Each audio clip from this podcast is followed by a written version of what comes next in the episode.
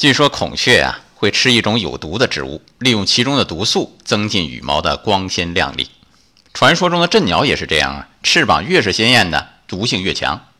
有一本书叫《草木子》，仔细解释了阵鸟不畏蛇毒的原理。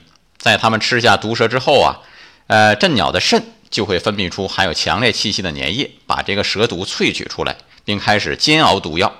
蛇毒被逐渐分解，直到成为比粉末更细致的东西。最后，这些毒粉呢，随着汗水渗透到阵鸟的皮肤上，沿着羽毛流淌的过程当中呢，逐渐就蒸发散失掉了。太厉害了！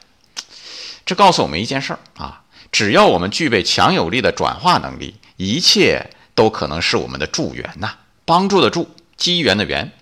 所以，如果再有麻烦发生，所谓坏事发生，你要相信，我成长的机会到了。谢谢，爱生活，高能量。